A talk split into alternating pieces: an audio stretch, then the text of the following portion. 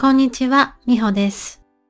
このポッドキャストでは、日本や日本人、日本語学習についてお話ししています。皆さんは日本人アーティストの音楽を聴いたことはありますか？日本語の曲を聴いたり歌ったりすることは、おすすめの日本語学習法の一つです。歌手の真似をして歌うことで発音が良くなりますし、歌詞を読むことで新しい表現を覚えることができます。また、音楽は文化でもあるので、日本社会や日本人について知る助けにもなると思います。そこで今回は、私が大好きなアーティストを3組ご紹介します。私が好きというだけでなく、日本を代表するアーティストで幅広い世代に人気のある方々を選びました。日本人と話をするときに盛り上がる話題にもなるので、ぜひ最後までお付き合いください。最初にご紹介するのは宇多田ヒカルさんです。彼女は1998年に発表したデビュー曲、オートマティックがいきなり大ヒットを記録して、日本で知らない人はいないほどのスターとなりました。デビュー当時、彼女は15歳。天才少女が現れたと日本中が衝撃を受けました。今も第一線で活躍しており、私も子供の頃からずっと大好きな歌手の一人です。オートマティックの歌詞を少しだけ見てみましょう。唇から自然とこぼれ落ちるメロディー。でも言葉を失った瞬間が一番幸せ。彼女はずっと自分で曲を作っています。この歌詞を15歳が書いたなんて信じられないですよね。ちなみに彼女はニューヨーク生まれで歌詞に英語を含む曲も多いです。すべての歌詞が英語の曲もあります。なので英語を話す方はより親しみを感じやすいかもしれません。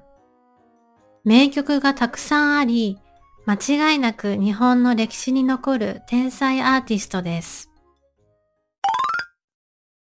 2番目にご紹介するのはミセスグリーンアップルです。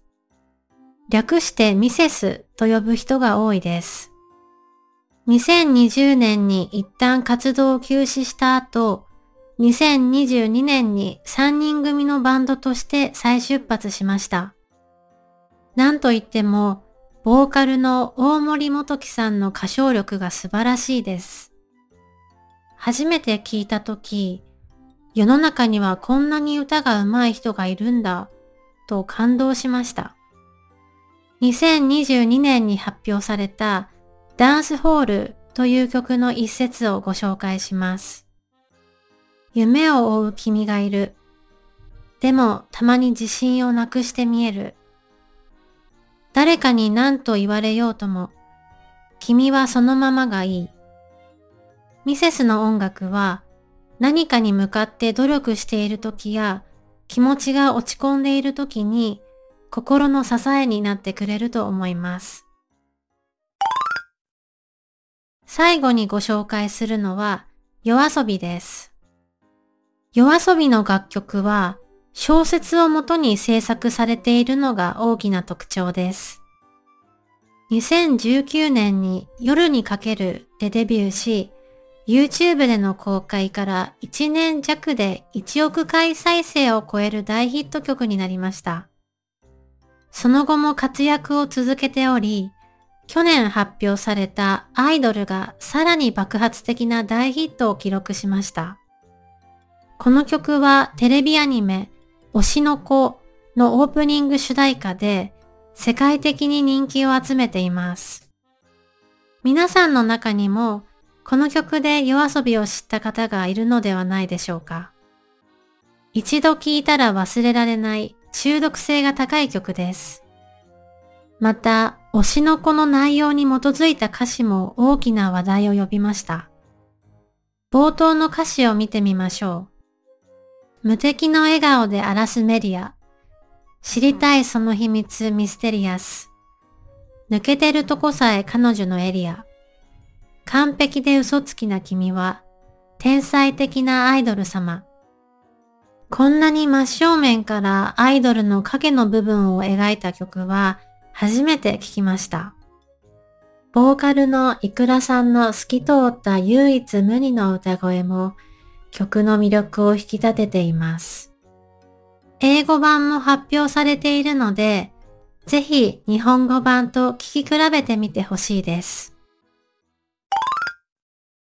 今回は私が大好きな日本の音楽アーティストを3組ご紹介しました。概要欄に特に聴いてほしいおすすめ曲のリンクを貼っておくので、ぜひチェックしてください。皆さんの好きな音楽アーティストも教えていただけたら嬉しいです。日本以外のアーティストも大歓迎です。それでは今日はこの辺でありがとうございました。